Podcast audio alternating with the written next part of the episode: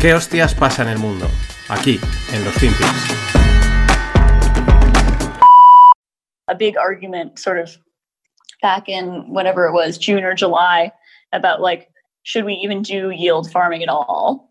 Uh, and I was kind of like, oh, I don't know. This whole thing seems like weird, and it, aren't there risks? risks and like what if these platforms get hacked and like it's like such a huge pain operationally uh, and you know accounting wise and all of that. Uh, and but yeah i lost that argument i guess. I'm now very glad that whole summer for me a lot of it was just about sort of uh, yeah re- readjusting my expectations and uh, being open to whatever happened. I, I think like every week or so uh, something like weirder than the previous week would happen uh, and i was like okay i was like i just like mentally you know adjusted myself to Hola, no financieros. Vamos con otra semanita más. Esta que oís era Caroline Ellison en un vídeo que es espectacular. Eh, bueno, Caroline Ellison es la CEO, o era la CEO hasta la semana pasada, de Alameda, ¿no? La, ese market maker, hedge fund, eh, vamos, la fontanería de FTX, eh, pues hasta que implosionó, ¿no? Y este vídeo es espectacular y, la propia cuenta de Twitter que, que ha posteado el vídeo, que es con una grabación que hace con alguien, una, pues una especie de entrevista, es... Eh, se hace la pregunta que eh, para mí es correcta, ¿no? En la cuenta de Twitter dicen, ¿cómo puede ser esto la vida real, ¿no? Porque es que la realidad supera a la ficción. Entrad en la newsletter, tenéis ahí el enlace al vídeo. Es que eh, lo está diciendo, ¿no? Está diciendo como no tiene muy claro muy bien lo que hacer, le parece todo raro, esto tiene sentido, dice hay que hacer las cosas accounting wise, ¿no? Como con lógica eh, contable, en fin. Eh, pero es que ya el colmo es que, el, repito, es la CEO de Alameda y manejaba miles de millones, ¿no? Pero es que sale, cuando gira, lleva unas gafas de vista y una pata le falta. O sea, tiene una, una, pata así, pero la otra está rota y sigue con las gafas. Es que esto es una señal de freak total. Pero es, de. Es que es acojonante. Eh, lo define muy bien esa pregunta: es ¿cómo puede, cómo puede ser esto la vida real? Y es que eh, la semana pasada conocíamos los detalles normales eh, de una quiebra o una estafa en cuanto al tema FTX, ¿no? Primero sale la primera noticia avisando de posibles problemas, que se, desmiente, luego se confirma que hay algo, pero que tampoco es tan grave. Y, y así hasta que se descubre, pues que la enorme bola eh, que hay montada, ¿no? Pero siempre son muy parecidos, ¿no? Desde, desde que sale el rumor, la primera noticia, hasta que se confirma, ¿no? De hecho, FTX este fin de semana ha solicitado el capítulo 11 de la banca rota. Pero es que este mismo fin de semana ha aparecido ya eh, lo peor, ¿no? Que es esta parte que es que lo de FTX es un auténtico freak horror show, ¿no? O sea, es un, show de horror de frikis, de, una gente que es que, es que no, entiendes cómo, bueno, o sea, cómo podían estar llevando esto eh, y, y, cómo aún así han aguantado este tiempo, ¿no? Taleb, que siempre está al quite, eh, lo define perfectamente. Dice, cripto, una construcción gigante creada por niños mal ajustados. Y es que son niñatos, son eh, polletes, eh, chavales que, mm, pues si ya muchos no se enteran de la misa a la mitad, porque en los temas financieros necesitas años de experiencia y de mercados y de, haber visto mucho, pues imagínate unos recién aterrizados como son toda esta auténtica banda. Vamos a ver algunas de las perlas de este Freak Horror Show. Bueno, pues es que resulta que entre el grupo este de chavales del Sam Backman Friedman, eh, Caroline y otros tantos, que era un grupo de coleguitas que si venían del MIT, no sé cuántos, tal, eh, de, bueno, la conexión FTX Alameda, pues excedía lo profesional, o sea, había ahí también un círculo poliamoroso entremezclado, esta había quedado con Sam, habían salido, etcétera, eh, que bueno, que eso pasa puntualmente, pero parece ser que era muy común, bueno, lo que viene a pasar en los grupos de adolescentes, pero claro, en este caso, el grupo manejaba un conglomerado valorado en 32 billions. O sea, se iban a, gente muy profesional a presentarles un proyecto y les daban 100, 200, 300, 400 kilos. O sea, una cosa de locos. Pero es que el amigo Sam, Backman Fraud, porque se puede decir ya que es un fraude, el tío había implementado una puerta trasera en el software para poder mover fondos a su placer. Vamos, o sea, acojonante. Esto, esto ya es de locos, ¿no? Pero es que, eh, claro, muchos de esos fondos, pues él hacía lo que quería, ¿no? Eh, pero él, porque él se ha, salido como que él no quería ganar dinero hace tiempo, que él lo que quería era, eh, pues ayudar a la gente, ¿no? Entonces, gran parte del dinero lo canalizaba a una entidad, a una ONG, una especie de, de asociación llamada Effective Altruism, ¿no? El altruismo efectivo, ¿no? Lo cual ya echa para atrás el propio nombre y pues no sabemos, habrán ayudado a mucha gente, pero seguro que a otros otros muchos los han hecho ricos. También otro dato, Sam era el segundo mayor donante del Partido Demócrata Americano. O sea, apaga y vámonos. Pero es que FTX tenía 134 empresas en su paraguas que todas han sido han solicitado la bancarrota. Vamos, esto yo creo que ya Netflix ya tiene que estar preparando la docuserie porque la queremos ya, queremos una serie explicando, esto lo tiene todo, tiene thriller, eh, tiene la parte amorosa, eh, veremos si desaparece alguien, o sea, puede ser perfecta. Y enseguida han salido o salieron las teorías de que todo es una trama montada por los reguladores para meter mano en el mundo cripto. A ver, está descontado que van a regular por petición propia del mundo cripto, que ya lo empezaron a pedir muchos, y por petición popular, ¿no? De hecho, eh, si hubiese existido alguna regulación, pues bueno, el backdoor este, la puerta trasera que se había montado el SAM no habría aparecido eh, y mucho... ¿Habría habido empaste? Sí. O sea, ¿habría habido fraude? Sí. Pero no sería quizás tan gordo o tan descabellado, ¿no? Pero ojo, porque eh, por estar en un paraíso fiscal como estaban ellos en Bahamas, eso no te exime de todo. De hecho, eh, la, propia SEC de las Bahamas ha congelado activos de FTX y, bueno, pues digamos que se va a personar y va, a meter manos en el asunto. Pero volviendo a Taleb, a los niños mal ajustados y a las conspiraciones, los malvados y reguladores y los despiadados tiburones de Wall Street, que es contra quien va el mundo cripto, la verdad es que no tenían que hacer nada, no tenían ni que montar la conspiración, o sea, solo con reunirse con esta gente que lo hicieron, ver el perfil que tenían, la ingenuidad de toda esta tropa, de esta gente disruptora cripto, porque es una tónica habitual. Eh, cualquiera con experiencia dice, es que no van a durar. O sea, no, esto no puede durar mucho. O sea, estos tarde o pronto la van a liar, ¿no? Encima ese halo de autosuficiencia, de superioridad, de esto no va a quebrar, etcétera, ¿no? Que es cuando pasa cuando llevas poco, llevas poco en esto, ¿no? Y es que es eso, solo tenían que dejarlos solos, a su aire, libres, dejar que se lo creyesen. Porque Cualquiera, pues como he dicho, con suficiente experiencia en mercados, en finanzas, sabe que como dice Gordon Gecko en la película, un tonto y su dinero no estarán mucho tiempo juntos.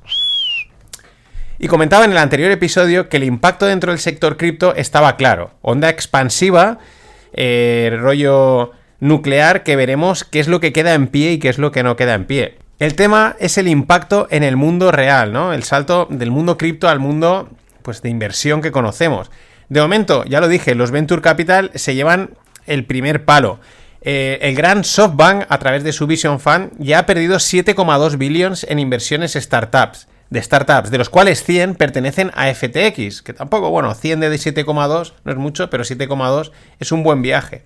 De hecho, Masayoshi Son, el, el líder de este, de, este, de este grupo inversor, se ha metido, pues es que se ha metido en todos los pufos. Ha estado desde WeWork a FTX. Todos los grandes pufos que han habido en los últimos años, ellos estaban ahí metidos. Es verdad que cuando vas a buscar tales volúmenes de pasta, solo hay una serie de fondos que te los pueden llegar a aportar. Están un poco como. O le El fondo está, o invierto en este, o no tengo mm, empresas donde invertir tal cantidad de dinero, ¿no? Y los que buscan pasta dicen, cuando necesito tanto dinero, o me lo ponen estos o estos, pero no hay muchos más. Pero normal que Masayoshi haya decidido hacerse a un lado. Ya no presentará los resultados de SoftBank, porque claro, como van a ser malos, pues no los presento, que esto es muy fácil, ¿no? Esto es como la política, que responda a otro. Y dice que se va a centrar en la IPO de ARM, en la que también están metidos. Pero a mí me ha molado mucho nuestro amigo Cupi, que donde pone el ojo pone la bala. Y también se ha fijado en lo mismo, en lo que ya comentábamos. Él se pregunta si la caída de FTX no es también el inicio del colapso del ecosistema Venture Capital Private Equity. Recordar que el Venture Capital son fondos que invierten en startups, el Private Equity son fondos que invierten en empresas más consolidadas que pueden crecer, ¿no? Por ejemplo, invertir en la Fórmula 1 es un private equity. Invertir en una cadena de cafeterías ya consolidada con 50 cafeterías en un país es un private equity. Para entender la diferencia, ¿no? Pero bueno, como decía, copy y pego, eh, traducidos, pues tres tweets de su hilo, que os dejo en la newsletter, que son realmente una lección, ¿no? son de estos hilos que indirectamente te están explicando temas de valoración de empresas, de inversión, etc. Vamos con el primero, dice Cupi. Imagine un sistema en el que obtiene dinero a 10 años, obtiene comisiones por presentarse, puede valorarlo en los libros como le dé la gana, porque al no estar cotizando y, no tener... puedes valorarlo como quieras, Dice, puedes intercambiar acciones o partes con amigos a valoraciones inventadas para establecer valores futuros. Oye, te vendo esto por 20. Ah, vale, pues para adentro, ¿no? Y ya vendrá otro y te lo comprará a 40. Perfecto. Y auditores o administradores cómplices y mucho apalancamiento. Dice, pregúntate si aquí sucedió algo ilegal, ¿no? ese es el, primer tuit de, de Cupi. El segundo dice, llevamos 11 meses del peor mercado bajista en años. La tecnología ha sido barrida, pues la caída de las tech stocks, dice, y los tipos de interés se han disparado. Dice, sin embargo, hay pocas bajadas anotadas en el NAF. El NAF es el Net Asset Value, ¿no? Como el valor que tiene ese activo. Dice, ¿cuál es el equity en un trato de private equity con seis turnos de deuda, ¿no? O sea, ¿cómo puedes valorar esto? Que tiene eh, seis rondas de deuda hechas sobre él. Dice, es como el tramo D de un CDO de alto riesgo al cuadrado. Los CDOs fueron parte de la caída de la, de la crisis del 2008, ¿no? Que era colateralizaban deuda sobre deuda. Dice, es que estas cosas, dice, son estúpidas. Y luego en el tercero se pregunta, ¿cuál es el valor de un acuerdo de Venture Capital cuando no hay ganancias? Cuando las SPACs están cerradas y cuando todas las compañías tecnológicas de mega capitalización están recortando en lugar de adquirir. Dice, ¿acaso los muchachos del Venture Capital van a seguir gastando dinero en los limited partners para mantener las luces encendidas? Es decir, vamos, que él ve que ahí, ahí es donde va a haber el contagio y veremos luego hacia dónde llega. Cupi siempre en mi mesa. Y atentos porque la semana que viene es Black Friday y pues bueno, alguna cosita para el club, para, para los cursos de Spread Voy a preguntarle a los desde Scorchify qué cositas hay, porque también acaba el plazo de suscripción. Plazo de suscripción de este mes para recibir la caja de diciembre. Que por lo que les oí, creo que va a llegar. Va a llevar cabas. Puede que lleve algo así, pero mañana les pregunto y estos días os comento.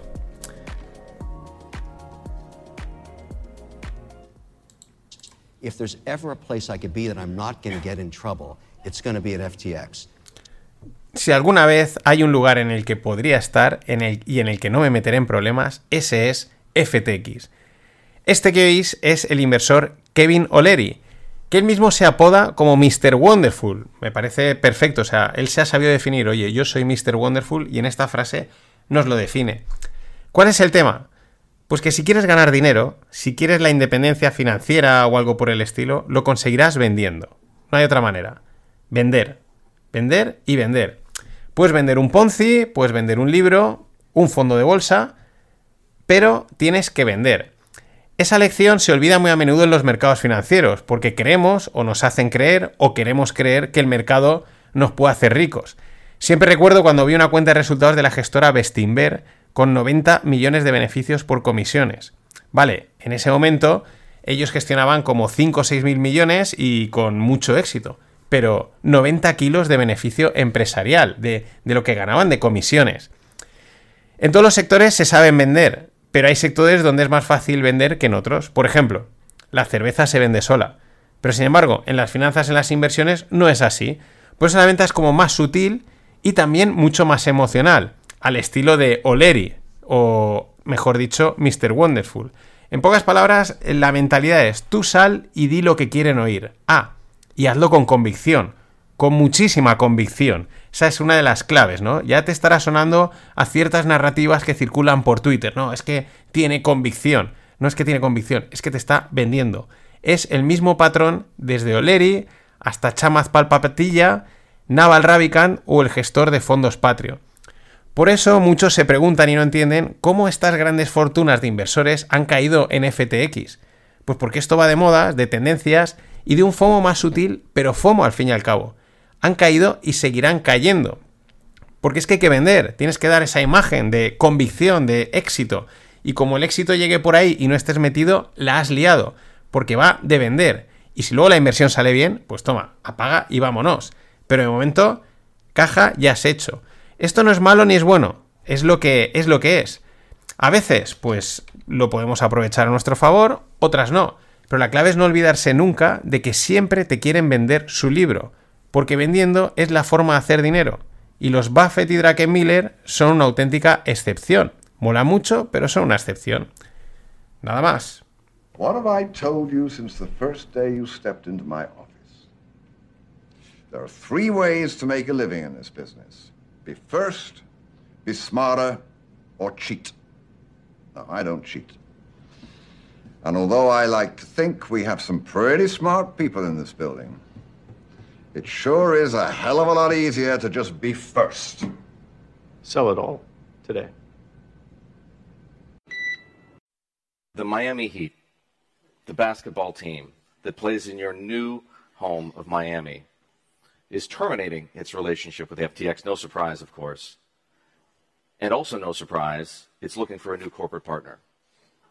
If you drive down Biscayne Boulevard, at least until last week, you saw the three letters FTX on that arena. Will we see Citadel take their place? So it turns out that it appears that having your name on a stadium is really bad karma. so I think you're going to see that several hundred million dollars invested in our new corporate headquarters in Miami, which we do think will be an icon in Miami, and it's a testament to our commitment to the great city of Miami in the state of Florida, which is the headquarters of Citadel, and we are so proud to be part of the community and to call Miami home. Hola, no financieros. Vamos con otro FinPix. Este que veis será Ken Griffin, fundador de Citadel, haciendo un poquito de sorna muy suave eh, de FTX, ¿no? Porque Legends era también, bueno, ha patrocinado, bueno, se han gastado el dinero en mil sitios, en la Super Bowl, en el World Economic Forum y en el Miami Arena. Era el FTX Arena, eh, donde juegan los, los Miami Heat, el equipo de baloncesto, ¿no? Y Ken dice con bueno, con una poquilla de guasa así, suave, ¿no? Que poner tu nombre en un estadio da mal karma, a, tenor de, los hechos, ¿no? Después él continúa alabando pues, la ciudad de Miami, a la que han movido los headquarters desde Chicago. Eh, Citadel, que es uno de los grandes hedge funds y market makers del mundo, ¿no? Pues ha movido los, headquarters desde la ciudad del viento a Miami, en otro ejemplo de la huida interna que se lleva produciendo en Estados Unidos entre estados con impuestos altos y políticas demócratas, como California o Chicago, demócratas woke, a estados con bajos impuestos y sin trabas, como Florida o Texas, que casualmente son republicanos.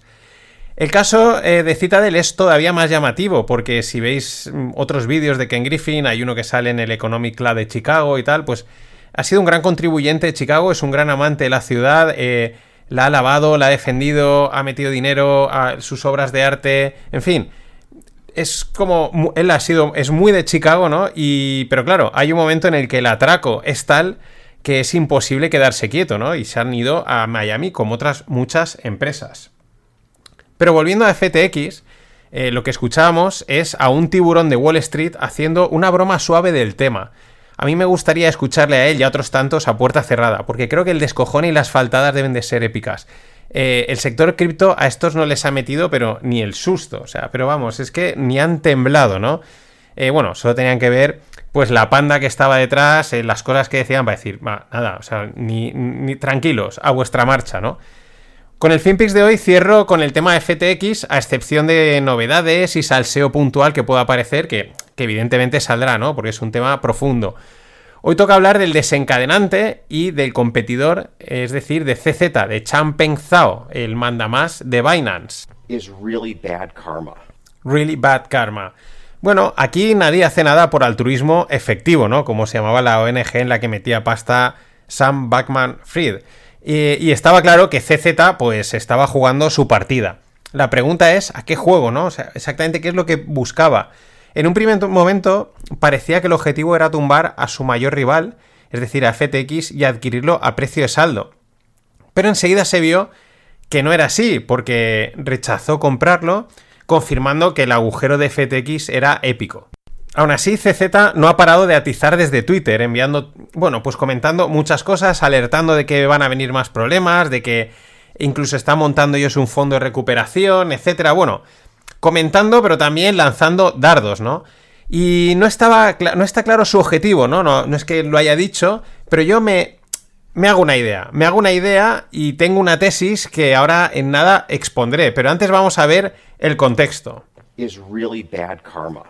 Hace unos días eh, publicaba un FinPix con el título Liquidez es la nueva niña bonita, ¿no? Eh, de hecho, eh, tanto Sam Backman-Fried como CZ en sus tweets, en sus comunicados, sobre todo en los tweets, que es la forma de comunicarse respecto a esta crisis, pues es el donde han focalizado el problema, que esto era un problema de liquidez en los exchanges. Decían, no, activos tenemos y tal, pero lo que pasa, el problema es de, liquidez, ¿no? De, de, flujo, de cash.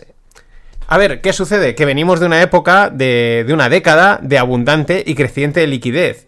Y ya desde la pandemia, pues ya ha sido como abrir la presa de las tres gargantas, ¿no? Ya ha sido el chorreo, vamos, o sea, desbordar la liquidez por todos los lados. Yo lo llevo comentando mucho porque lo he leído y lo he visto en los mercados, ¿no? Que cripto era un proxy de liquidez del sistema. En cuanto aparecía liquidez en el sistema, pues el primero que lo reflejaba era el sector cripto, con esas impresiones de tetera mansalva, esas subidas verticales casi de Bitcoin, etcétera, ¿no? Pues al igual que cripto ha sido el primer beneficiado del exceso de liquidez, lo han sido también el resto de sectores, cripto también es el primer damnificado serio, ¿no? Serio. El sector tecnológico ya se lo ha llevado, pero el directamente impactado por la falta de liquidez es cripto.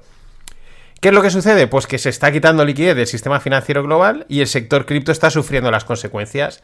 Si a esa retirada de liquidez le sumamos las malas prácticas, como las que hemos visto no solo en SAM, sino también en Luna y en otros, la falta de control, de regulación y la falta de experiencia, le añadimos también que gran parte del, dinero que movían y de las operaciones era falso, era inventado, es cuando tenemos el crunch de liquidez que los ha puesto contra las cuerdas. en definitiva, el dinero ni entra, ni sale, ni se mueve. Se han quedado secos. Aquí viene la que creo que es la jugada de CZ. CZ quiere toda la liquidez que pueda captar del resto de exchanges. Esta es mi tesis. Eh, de ahí su tormenta constante de tweets eh, avisando de los riesgos que aún quedan, de que puede pasar esto, de que mucho ojo, pero al mismo tiempo, entre líneas y de manera sutil, está lanzando el mensaje venid a mí, Binance es seguro, huid de cualquier exchange y resguardaros en Binance. Es decir, está captando liquidez, está captando clientes. Esto no quita que Binance no vaya a tener problemas. De hecho, es lo que muchos esperan.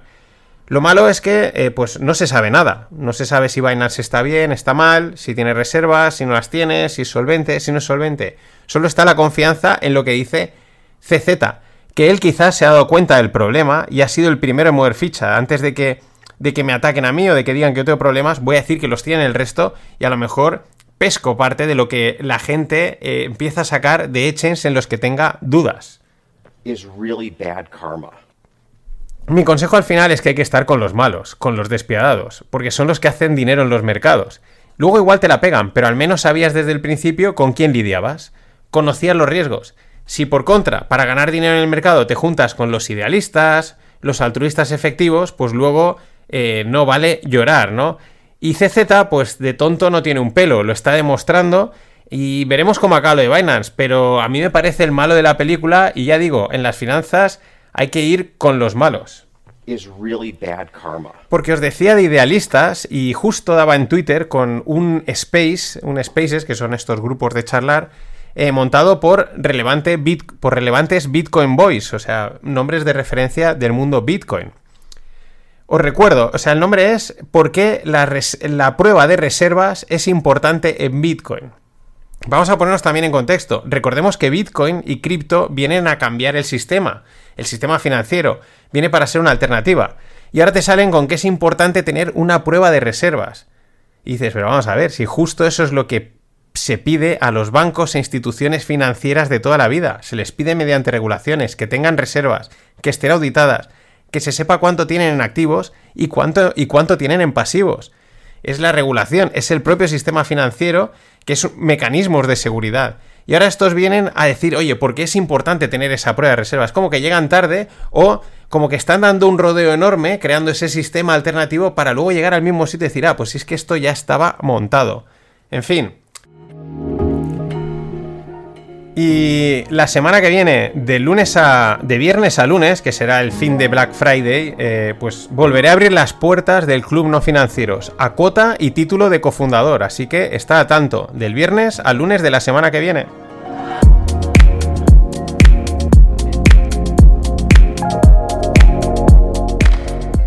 Bien, y vamos a cerrar este FinPix prácticamente dedicado a Chang, Peng Zhao, el CEO y fundador de Binance, porque, claro, no ha parado de tuitear y ha sacado cositas interesantes.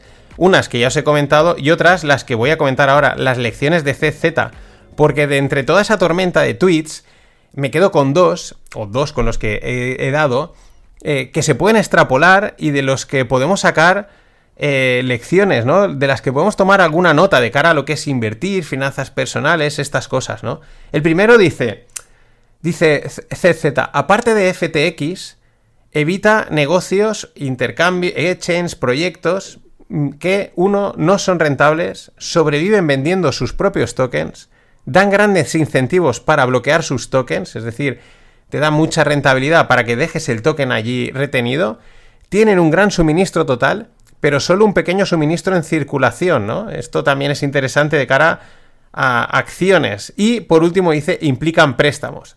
Las cosas como son, de estos consejos de aquí arriba, el mismo Warren Buffett te firmaría varios. En pocas palabras, ¿qué nos está diciendo? Invertir en cosas rentables, sin deuda y sin humo. Justo todo lo contrario de lo que es cripto. Negocios reales. Eh, la verdad, este CZ de tonto no tiene un pelo. Really bad karma.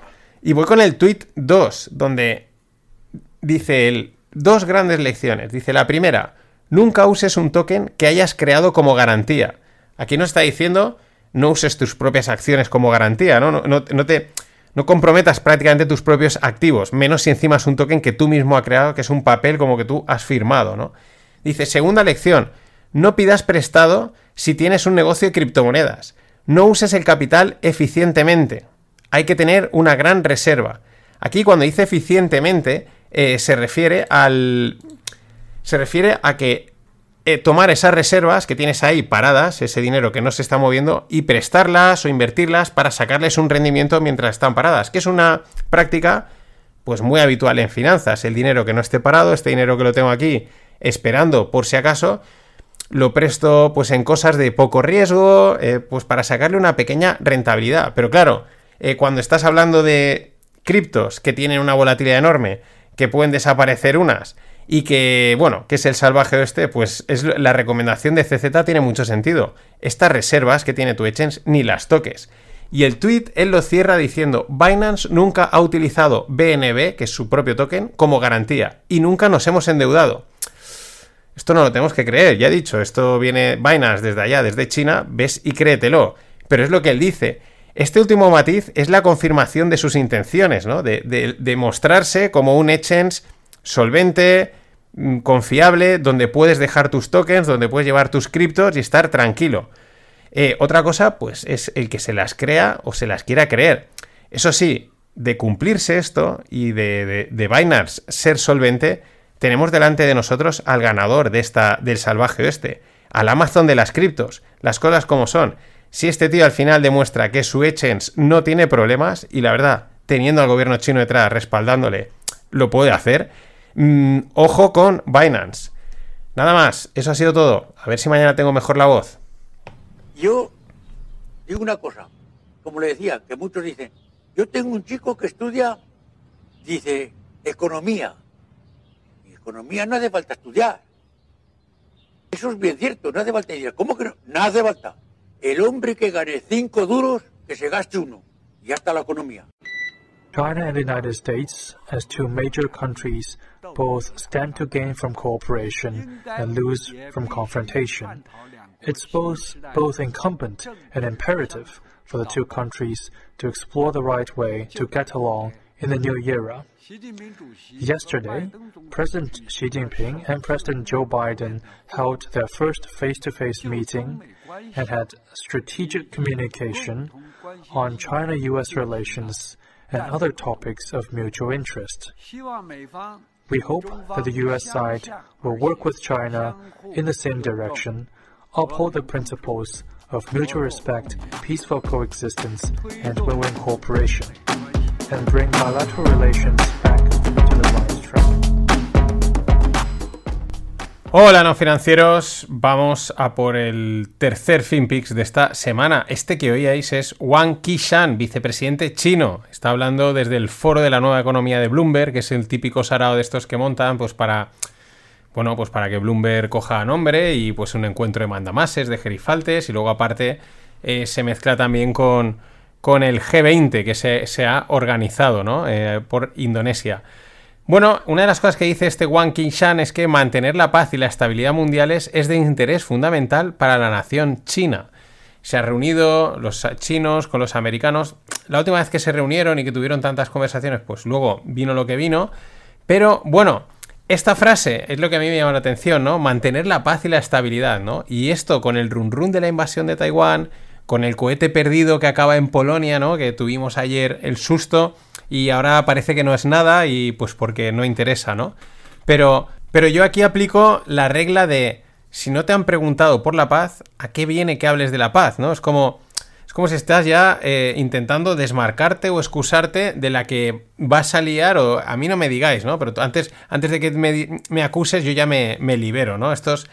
Esta es una de las jugadas, ¿no? Aunque las cosas como son, viniendo estos genios de la comunicación y la propaganda, pues nunca se sabe, porque esta gente controla muy bien qué decir y qué no decir, y sobre todo los chinos, pero nunca deja, a mí siempre me llama la atención. Y bueno, lo que decía, se han reunido en el G20 eh, pues Xi, y, Xi Jinping y Biden. Y Xi le dijo a Joe, eh, la verdad es que vaya, el, Xi le dijo a Joe, parece que empieza un chiste, ¿no? Eh, que una guerra nuclear no es una opción en Ucrania. Bueno, bien, vale. seguimos con el tema nuclear, que, bueno, esto yo creo que es un poco de, de susto, medio susto, ¿no? Pero es que también le dijo, dice, eh, los Estados Unidos deben de traducir su compromiso en acciones concretas, en lugar de decir una cosa y hacer otra. Aquí eh, Chi es que les tiene pillada la matrícula totalmente, ¿no? Pero luego, luego en la lupa hablaremos un poquito más de, la matrícula de los americanos a raíz de un hilo con el que he dado que está francamente acertado, ¿no? También le dice Chi a Joe, eh, espera empezar una guerra comercial o tecnológica, levantando muros y barreras, presionando para un desacople, eh, de, las economías, dañando las cadenas de suministro, dice, pues todo esto va contra los principios de la economía de mercado y socava las reglas de comercio internacional. Bueno, ojo, esto... Eh, claro, esto llama también mucho la atención. Los americanos les han hecho mucho daño con su prohibición a los chips, eh, que la gente que estaba allí viviendo, los americanos tenían que o largarse o renunciar a la, ciudadanía. O sea, les han hecho bastante daño. Está la, esto lo confirma. Pero es que lo llamativo es que ahora el líder del Partido Comunista Chino eh, viene a pedir economía de mercado y reglas de comercio internacional, ¿no? O sea, mátame camión. ¿Y qué le dice Joe a Chi? Pues tampoco le ha dicho mucho, tampoco ha trascendido tanto, han hablado más los chinos, ¿no?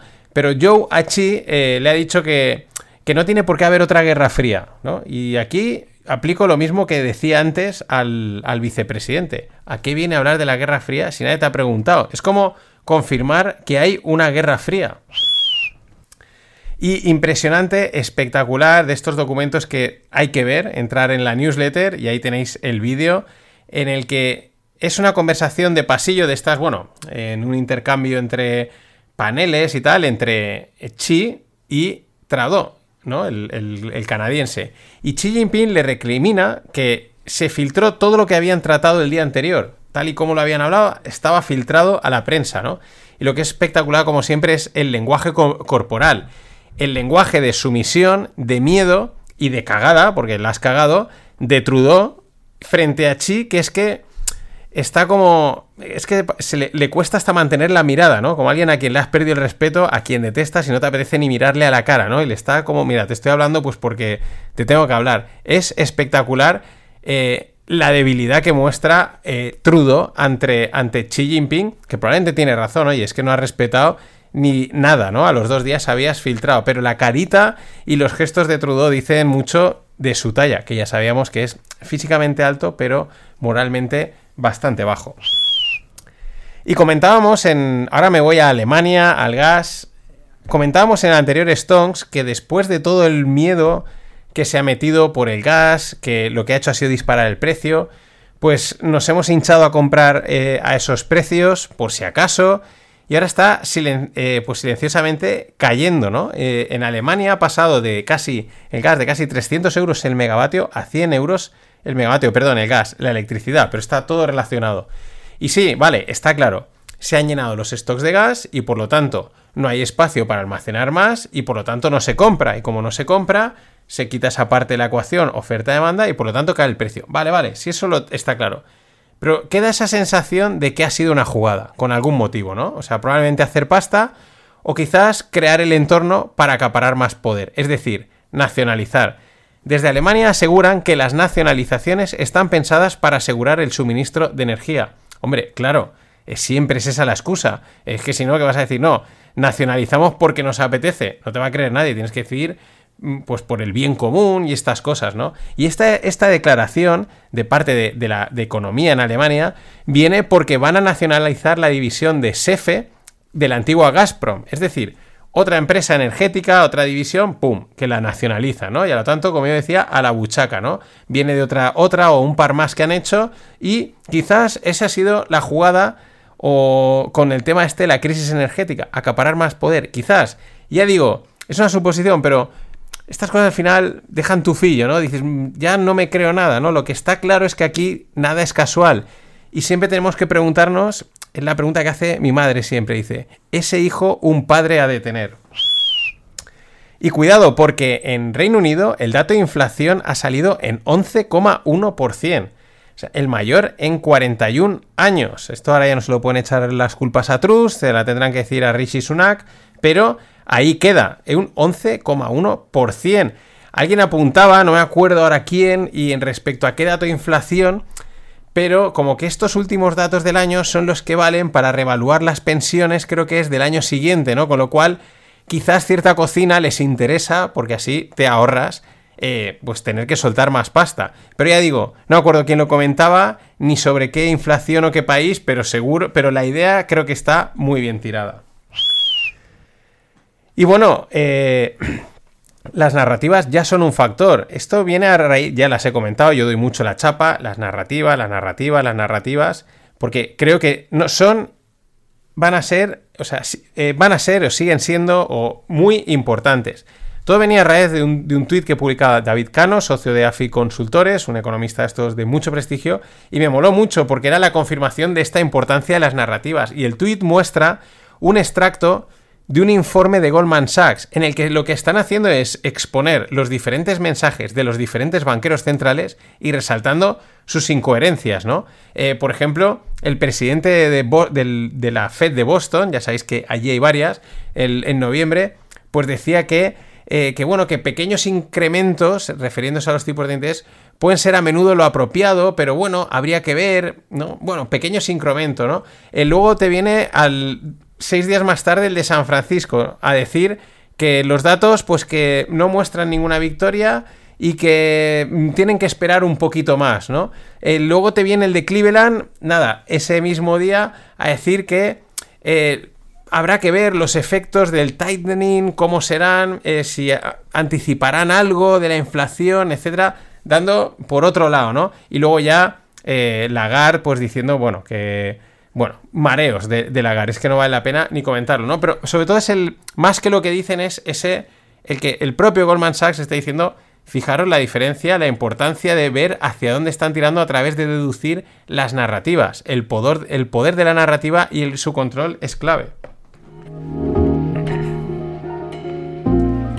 Y bueno, desde este jueves hasta el lunes, en la tienda de Scorchify tiene descuentos. No es la suscripción, es la tienda donde podéis comprar vinos sueltos. El Místicos ha sido uno de los vinos con más éxito de los que han sacado en sus cajas. Y el Místicos ese yo lo probé y doy fe, está muy bueno. Ya digo, en la tienda de Scorchify, desde este jueves hasta el lunes, tenéis descuentos y pues comprar, pues tienen 3, 4 vinos sueltos. Ya sabéis, es que esta gente elige vinos de los que molan, a buen precio y buenos. Así que pasaros por ahí.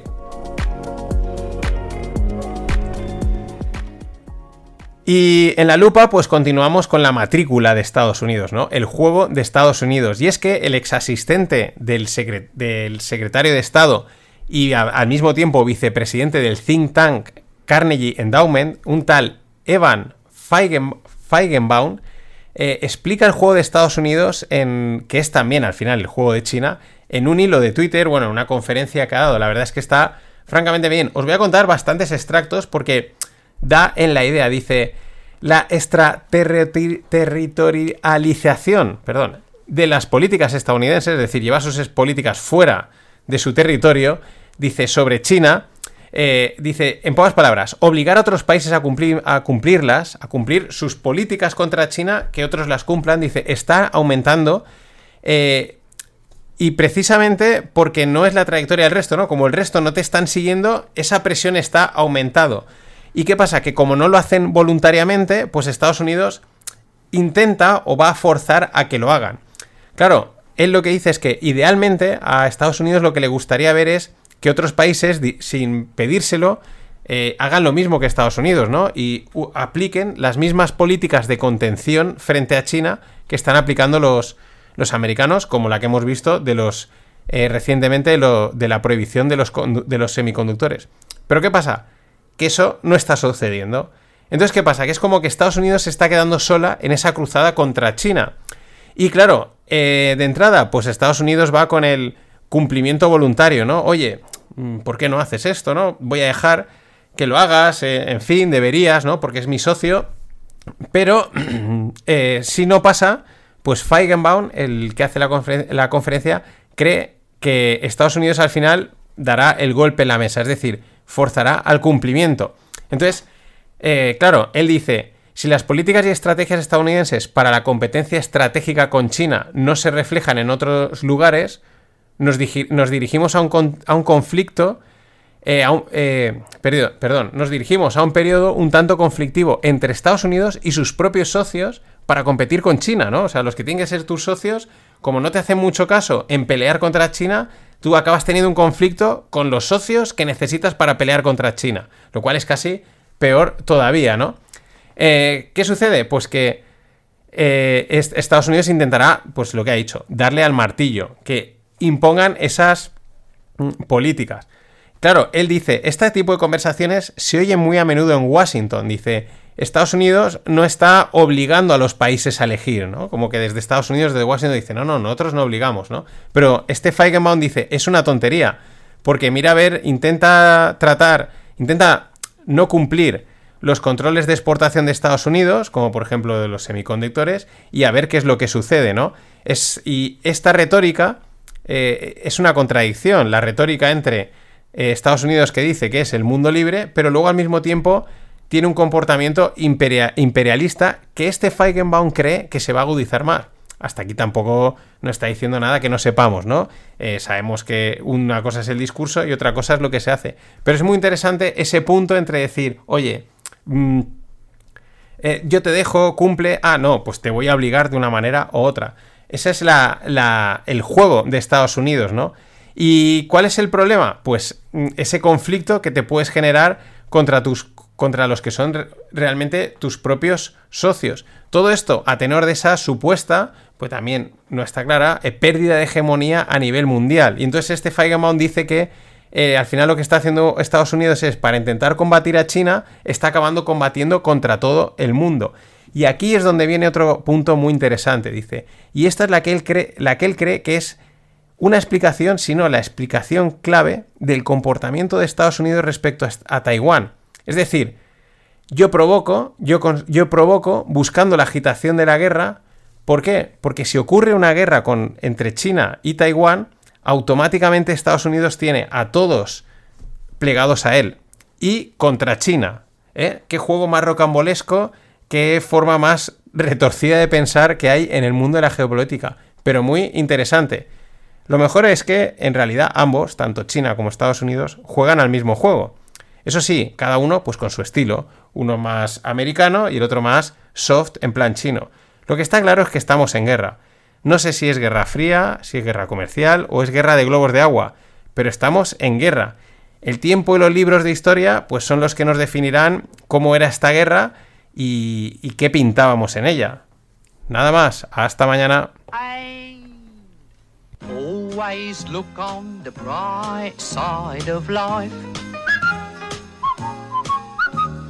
Always look on the light side of life.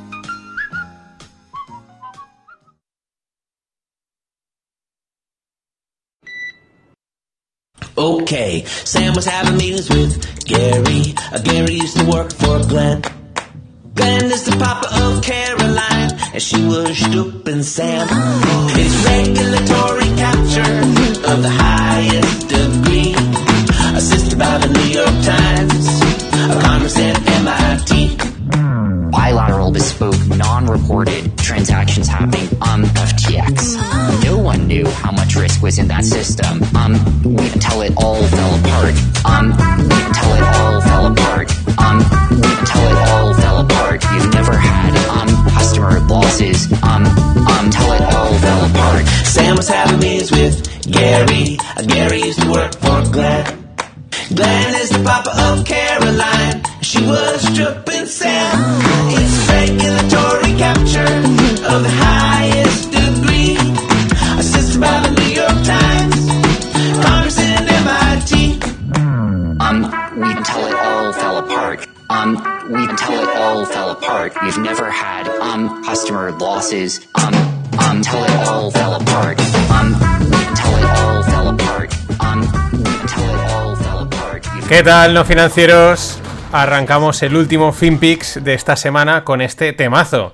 Internet es imbatible, Internet es brillante y alguien ha creado pues la canción del tema de FTX. La, letra, eh, como pues si has pillado algunas cositas, pues dice, Sam tenía reuniones con Gary y Gary es Gensler, el presidente de la SEC. Dice, Gary solía trabajar con Glenn. ¿Quién es Glenn? Pues Glenn es un profesor del MIT y de economía del MIT. Y dice, continúa, Glenn es el padre de Caroline. Caroline es Caroline Ellison, la CEO de Alameda.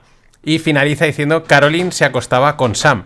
Es decir, Sam tenía reuniones con Gary, Gary solía trabajar para Glenn, Glenn es el padre de Caroline, Caroline se acostaba con Sam.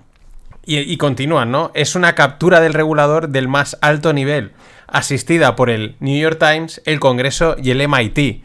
Lo dicho, brillante, es divertida, eh, mola, explica también otra parte que aún no os había contado, que es toda esta trama que hay aquí detrás. De todas maneras, al final del podcast de hoy os la voy a volver a poner porque sé que este tipo de canciones os molan. Y es que es eso, la trama de FTX llega lejos y conecta a muchas instituciones demócratas, recordemos que Sam es segundo donante del Partido Demócrata, con esta banda de chavales altruistas. De hecho, el otro día el propio Ken Griffin de cita él decía que en las investigaciones sobre los libros de contables, el balance sheet de FTX, había una línea que ponía Trump lose, o sea, pierde Trump, ¿no? Dice, esto es algo realmente heavy, ¿no? Eh, más cosas a destacar, las últimas cositas que han salido de, del amigo Sam, ¿no? Pues él cree que aún puede captar dinero para revertir la situación, aunque él ya no es CEO y hay una persona encargada de, digamos, la liquidación o la parte judicial de llevar adelante FTX, pero él cree que aún puede revertir la situación. Pero es que encima eh, se ha puesto a tuitear eh, de forma como medio críptica, ¿no? En unos tweets raros, crípticos, eh, dando la sensación de que el tío está mal de la cabeza. Y es que esto es lo mejor, las malas lenguas, porque enseguida, claro, hay malas lenguas para todo, dicen que ya está preparando su defensa al estilo de Elizabeth Holmes. ¿Y quién es Elizabeth Holmes? Pues es la fundadora de la empresa Teranos, que resultó ser una estafa de proporciones bíblicas, que te pinchaban, te sacaban una gotita de sangre y con eso ya te hacían un análisis, ¿no? Y a esta Elizabeth le piden 15 años de prisión. Y parece ser que ella va a alegar que no estaba bien del todo, que no le funcionaba bien el coco. Eh, a ver, muy recomendable ver cualquier documental sobre esta historia, cualquier, porque se corroboran varias cosas. Una, que la verdad no estaba muy bien del coco, está bastante flipada. Y dos, que cuando los inversores quieren creer, no hay mentira que no se traguen, pues como en el caso cripto. Y mientras, el dominó cripto continúa. BlockFi se prepara para la bancarrota. Ayer, Genesis, otra empresa, otro exchange, empresa este del mundo cripto, anunciaba que se paralizaban las salidas de cripto por falta de liquidez. Y esto a su vez salpicaba a Gemini o Gemini, que es el exchange de los hermanos Winklevoss, que está, trabajaban en conexión con Genesis para dar rentabilidad a los, ahorros en cripto, etcétera, ¿no? Eh, claro, bueno, eh, los Winklevoss son esos dos gemelos que son tan listos que un tío tan listo como Zuckerberg les virló Facebook en su cara. Y lo dicho es que la liquidez es la niña bonita y aquí tenemos otra muestra, ¿no? Esta que estamos viendo de cómo va saltando los problemas de liquidez entre los exchange cripto, pero vamos al mundo eh, palpable. El hedge fund Point 72 o Point 72 del magnate Steve Cohen considera poner una puerta al cash de sus inversores, es decir, un bloqueo o un lockup. Dicho de otra forma, eh, no te permito sacar el dinero. Si habéis visto The Big Short, pues eh, Michael Barry hizo algo parecido, ¿no? En un momento dado en el que se le, se le iban a ir, dijo, no podéis sacar la pasta, ¿no? Esto es algo que esta gente de vez en cuando hace. Lo que pasa es que la situación es distinta, ¿no? Un no salgáis de la discoteca todos que me la vaciáis y me arruináis. Bueno, Cohen es uno de los.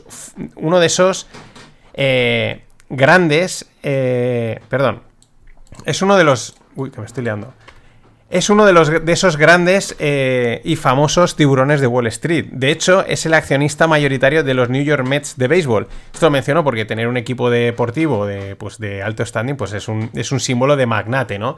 Pero esta es una otra idea de, oye, aquí hay problemas de liquidez, la gente está sacando la pasta, está moviéndola, está poniéndola a resguardo, que es el cash, y muchos fondos empiezan a decir, no, no, tú no te dejo sacar porque me, me la lías gordísima.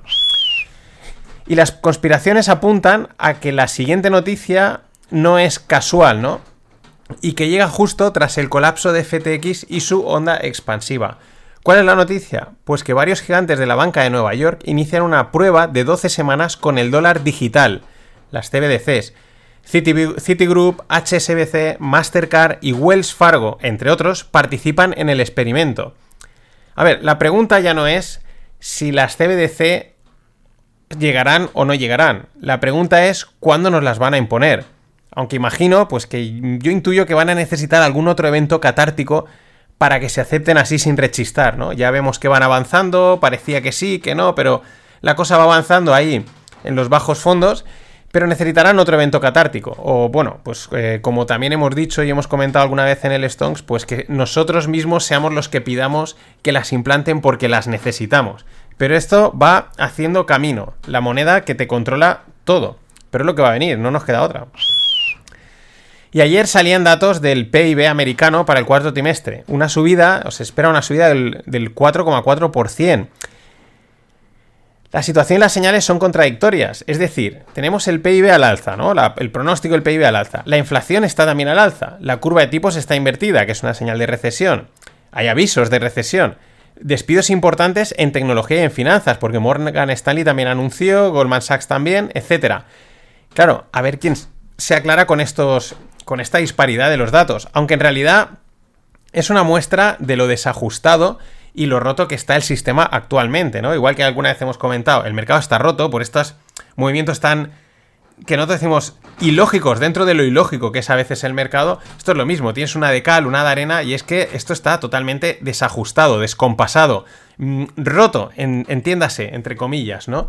Eh, por ejemplo, vamos por el lado malo, ¿no? Alibaba decide por primera vez no publicar las ventas del Día del Soltero. El Día del Soltero es una festividad china, pues que debe ser una especie como del Día del Enamorado o algo así.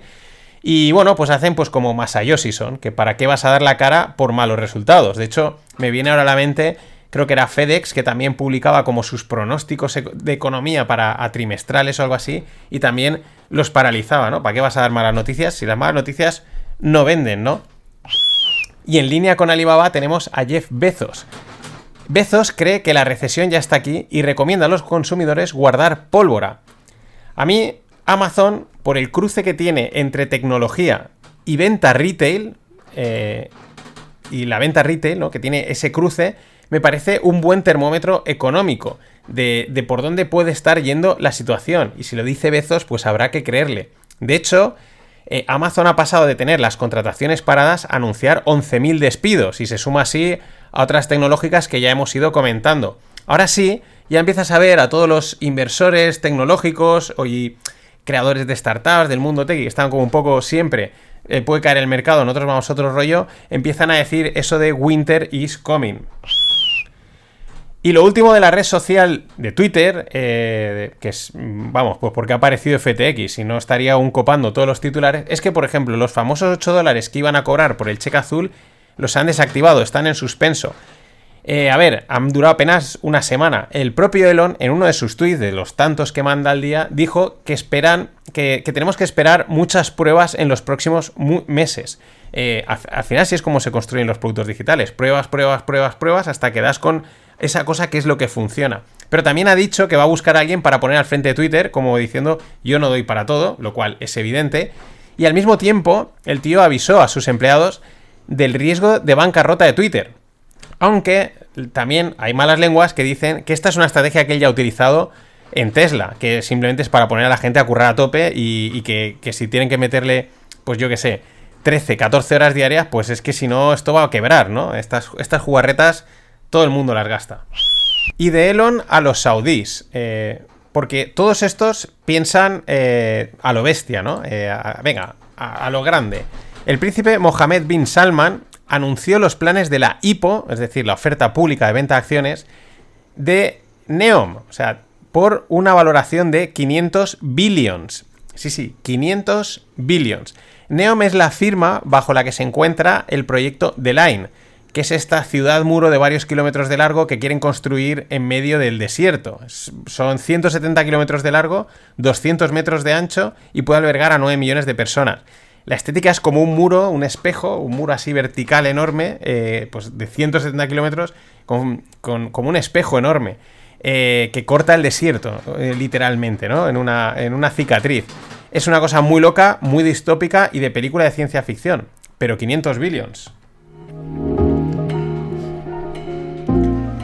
Y ya aviso para el fin de que viene. El del Black Friday también habrá descuentos en Spread Greg, en los cursos, en, todos. En todos estarán al 25, habrá un pack. Os lo iré contando. El curso de fondos, opciones, gamma.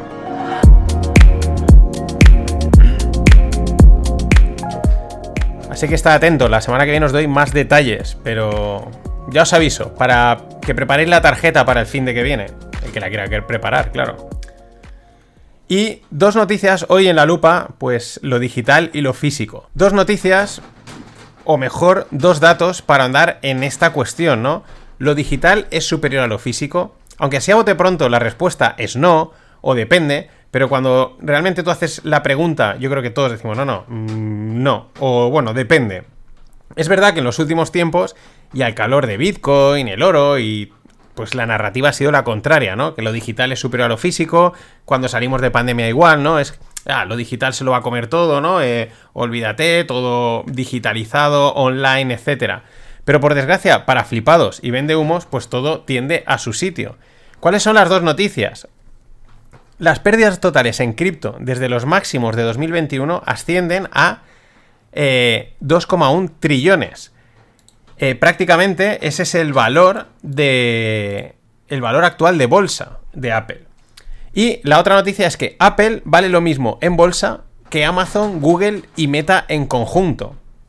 Vale, podríamos empezar con el rollo de que eh, son negocios distintos y entrar en esos aspectos detalle, en esos técnicos, esos aspectos técnicos, esos detallitos. Pero igual que busco la narrativa, busco la- lo simbólico, la esencia y lo que se percibe. Al final, Apple vende aparatos tecnológicos. Digamos que es físico y digital al mismo tiempo. Vale, sí, tiene algún servicio 100% digital, pero la mayoría es un mix. Digital y físico, ese producto que es tecnológico, pero es un producto físico, palpable. Google, llama, Google, Amazon y Meta, por contra, son puramente digitales. Aunque tengan algún producto físico que vender, pero consideramos que son más bien digitales. Mi tesis es que nos gusta y entendemos lo que podemos palpar. Esa es una de las razones por las que la inversión inmobiliaria es siempre tan atractiva, aunque a efectos sea poco rentable. Lo decía el filósofo, sin materia no hay conciencia.